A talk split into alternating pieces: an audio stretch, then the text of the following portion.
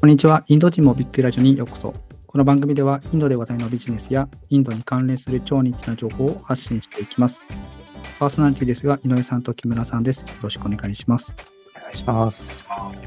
進行を務めます山田です。よろしくお願いします。今回のお題なんですけれども、インド進出のメリット、デメリットについてお話しできればなと思います。なので、まあ、企業として、まあ、インドに何かビジネスを持ってって、何か立ち上げるみたいなお話になるかなと思うんですけど、まず、まあ、インドのま経済成長に関してですね、2029年には、あの、日本を抜いて世界3位の経済大国になると予想されているみたいなんですけれども、まあ、理由というか、一個の、ま、要因として、皆さんご存知の南アジア随一の面積と、あとは世界トップの人口によってですね、あの、近年世界の経済成長を、まあ、牽引し続けるとも言われているそうです。で、この人口ボーナスに関してなんですけど、2040年まで続くと言われてまして、この裏打ちされた、まあ、豊富な若年層労働力を背景としてですね、世界有数の IT 大国として、まあ、君臨している、していくっていうのが予想されているため、まあ、世界的にも、まあ、注目が集まっているっていうのが現状になるかなと思います。で、まあ、これに関して、まあ、今日の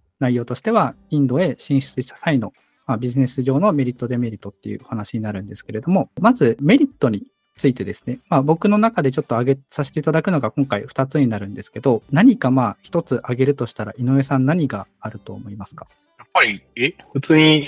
労働力確保しやすいあ、そうですね。ううんところですかね。はい。そうですね。一応僕も今回挙げさせていただいたうちの一つがですね、あの、この労働力ってところになるのかなと思います。あの、若年労働力が、まあ、潤沢にあるっていうのが結構肝かなと思ってまして、まあ、これから牽引していく、まあ、国がインドになるのかなというところがあります。で、現在ではですね、まあ、すでにまあインドの人口を、インドの人口が中国を抜いて世界最多っていうふうなお話は以前にもしたのかなと思うんですけど、えっと、もう一回まあ具体的にあの何人ぐらいなのかというところで言いますと、インドの人口が約まあ14億2860万人と。で、中国が、えっと、14億2570万人なので、まあ、その差が大体ね290万人ぐらい上回っているといった形になります。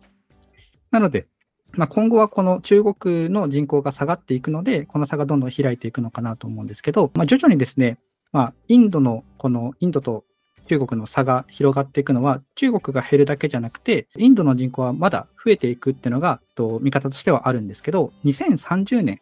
とかで言いますと、大体15億人ぐらいにはなるのかなと。で、さらにその先で言うと、2050年には17億人まであの増えてしまうのではないかと、あの結構世界では話題になっているので、まあ、中国とか日本とかは、まあ、これから下がっていったりとかするんですけど、インドに関してはまだまだ1億人、2億人単位ぐらいでどんどん増えていくみたいなあの見方になるみたいです。他にですね、まあ、国連の、えっと、推計によるとですね、まあ、インドのいわゆる人口ボーナス期っていうのは、あの、最初にもお話ししましたけど、2040年まで続く見通しなので、人口ピラミッドっていうのが、まあ、ピラミッド型なのか、あの、三角推計型なのかみたいな話があると思うんですけど、約13億人の人口のうち、まあ、今現在で言うと、約5割強が30歳以下っていうふうに言われてるみたいです。えっと、すでにまあ、そうですね。で、世界の経済成長を牽引する中国が、人口オーナス、まあ、つまり、えっと、生産年齢人口、まあ、15歳から60歳ぐらいまでの人よりも高齢者が増えているっていう時期に入っているので、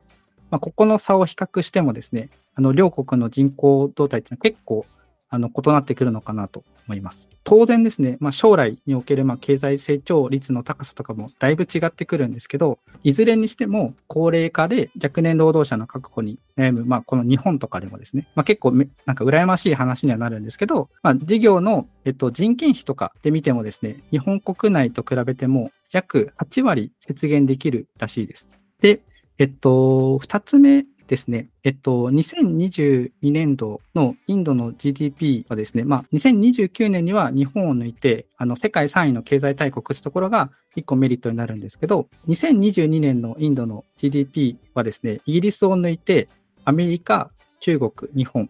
ドイツに続く世界5位になったそうです。まあ、現在ですね。で、日本の経済研究センターによると、まあ、この2029年時点でインドが日本を追い越すというふうに言われているので、えっと、ランキングが3位に上がるというふうになってるみたいです。で、さらに、この、まあ、ちょっと年数ばっかり言って、ちょっとわからなくなるんですけど、2035年のインドの GDP の、まあ、金額ですね、が10兆ドルっていうふうに言われてまして、まあ、日本円で言うと約1000兆円の規模に達すると予測されてるみたいです。結構金額がでかすぎて、なんかどれぐらいなのかちょっと分かりにくいんですけど、まあ、それぐらいま経済的にもかなり伸びてくるような企業になってるそうです。で、またですね、あの国内市場の縮小に直面している日本企業にとってもですね、まあ、成長が著しいインド市場は今後もさらに魅力的なものになっていくことは、まあ、言うまでもないんですけど、すでに多くの日本企業っていうのがインドに進出、今もしてる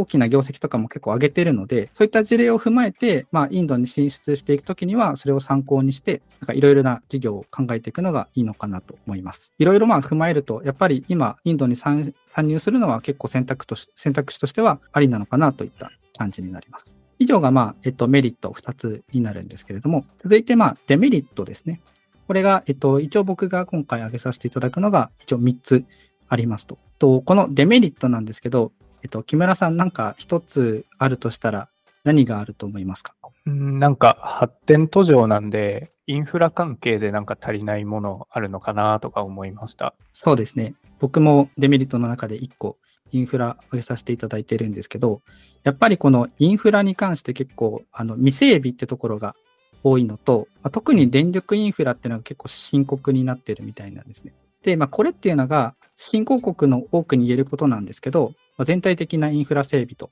整備の遅れが結構深刻なデメリットになるのかなと思います。で、国内産業の発展に追いついていない道路状況とか、水道とか鉄道、航空などにおいても、まあ、様々なあの不都合が発生する可能性っていうのが結構あったりするので、まあ、その中でも先ほど言った電力インフラっていうのがかなり脆弱性が高いっていうふうに言われてるみたいです。ピーク時の電力需要ですね、まあ、お昼とかの電気をよく使っている時間帯においてもですね、発電能力っていうのはかなり不足しているので、あの、送電ロスとか、そういったところの、まあ、原因で、東電とかもあるみたいなんですね。あの、電気が盗まれたりとかするので、結構、あの、カオスな状態になっているというのが結構言われてるみたいです。あとは、電気料金の回収システム自体にも不備があったりとか、なので、そういうその回収するところでも結構不安を持ってたりとかするので、あの、発電会社が新規で電源開発とかを、まあ、結構抑制してたりとかっていうのがあったりするので、うん、こういうインフラ系に関しての問題はもうかなりいろんなことですね、まあ、多岐にわたってあるみたいです。で、まあ、そもそもですね、あの、小さなお店とかだったらあんまし関係ないかもしれないんですけど、あの、インドに進出している日本企業にはですね、まあ、工場とか結構多いかなと思うんですけど、工場の場合だと、まあ、常に安定した電力を供給しないといけないので、自家発電システムとかを設置がもう絶対条件になったりとか、まあ、それらの状況を踏まえると、まあ、進出企業側のあの自助努力みたいなところを前提としてされているので、大きくまあ進出する場合は、そういうインフラ系を考慮した上で、ちょっとビジネスの内容を考えたりとか、意識していかないといけないのかなと思います。で、二つ目ですね。えっと、まあ、たびたび出てきてますけど、やはりまあ、カースト制度とか、あの、ジャーティー制度って言われるものがかなり大きなデメリットになるのかなと思います。インドとその他の国における、まあ、最も大きなカルチャーギャップっていうのがやっぱりカースト制度になるので、制度っていうのは、まあ、ちょっと、まあ、簡単にというか、あの、軽くお伝えすると、バルナって言われる、まあ、種族と、あの、ジャーティーと言われる、まあ、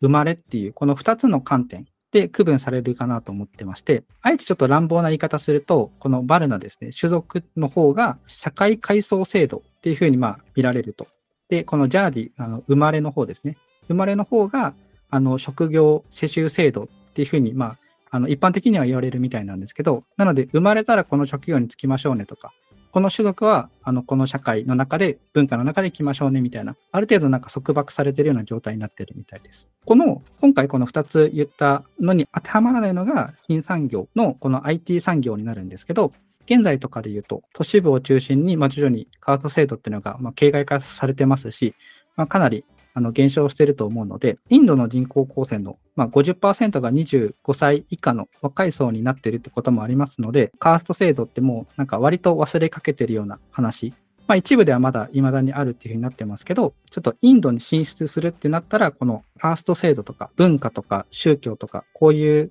日本とは違いのところをちょっと常に意識しながらやらないと、ちょっと相性が良くなかったりとかするものもあったりするので、やっぱりこのカースト制度とかジャーティー制度っていうのはちょっと一回見てから進出考えた方がいいのかなと思います。で、まあちょっとまあ難しい話になりましたけど、まあ3つ目ですね。まあこれに関係するとこですけど、えっと、多民族とか、あの、多宗教国家ならではの見えない、あの、ビジネス障壁っていうのがあるみたいです。これがまあ3つ目になるんですけど、インドの宗教って結構な数ありまして、まあ、ヒンドゥー教徒とかは割と聞いたことがあるんですけど、なんか他にもムスリムとか、あの、シク教徒とか、ジャイナ教徒っていう、まあ、ちょっと聞き慣れないような多宗教が結構存在する国になります。言語に関しても、まあ、割とその教育に関しては英語とかがあの必須になったりとかするんですけど、まあ、一般的なのはヒンディー語。他にもあのベンガル語とかテルグ語とか、ちょっと聞き慣れないですけど、マラヤラム語みたいなのがあったりして、ちょっとなんか多くの言語を話して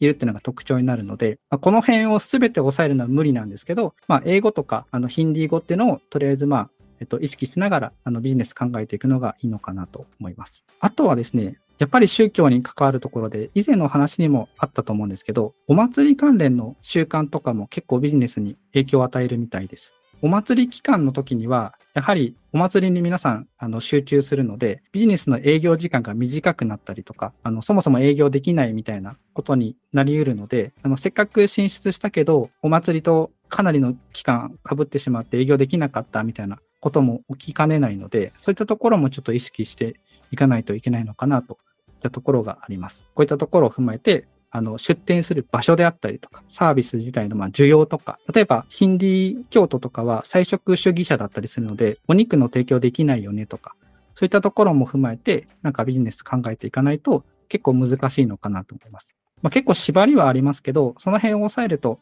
割とまあ人口も多いですし、何でもできるのかなと思ったのが、僕のちょっと印象でした。以上がまあデメリット3つになります。ということでですね、まあ、本日はですね、インドの進出、メリット、デメリットについて、あの、いくつかご紹介していったんですけれども、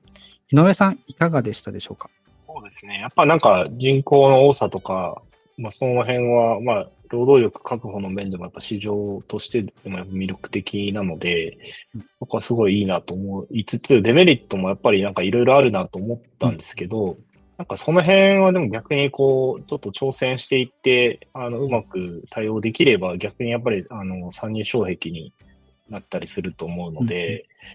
うん、あの、デメリットもある意味裏返しでメリットにもなりうるなと思ったんで、あの、引き続きちょっと関心持ってインドを勉強したいなと思いました。うんありがとうございます。そうですね。はい、なんか、デメリットのところも、やはり抑えていって、それが参入参入障壁になって難しいっていう企業は、なかなか入ってこれないので、それがクリアできれば、ある意味成功しやすくなっていくという見方もできるので、確かにそれはあるのかなと思います。ありがとうございます。木村さん、いかがでしょうか？はい、今回、なんか、教科書のようにめちゃめちゃ勉強になる内容でした。あの、そうですね。僕もあのお二人が言ってた通り、そのデメリットはもちろんあるんだけど、まあなんとかしていくことで、そのより成長できるとか、他者が入ってこないとかなるんだろうなっていうことをぼんやり思っていました。はい。なんか、えっ、ー、と、インドが将来そこまででかくなるっていうのが、何ですかね、こう、第1回の時になんとなく聞いた時よりも、なんかいろんな背景と一緒に思い出せてきて、あの、総復習のような、こう、すごいいい感じだったなと思ってます。ありがとうございます。そうですね。なんか、割と、まあ、これ、今回の話が総集編じゃないですけど、割と全部の内容が入ってきて、一個にまとまった感じがしたので、割となんかこれ一本いけば、なんかビジネスに関しても、ちょっと見え方が変わってくるのかなと思ってはい、お話しさせていただきました。ありがとうございます。ということで、まあ、これからもですね、インドにまつわる情報を今後も発信していきますので、今回は以上となります。インド人もびっくりラジオでした。ありがとうございます。ありがとうございます。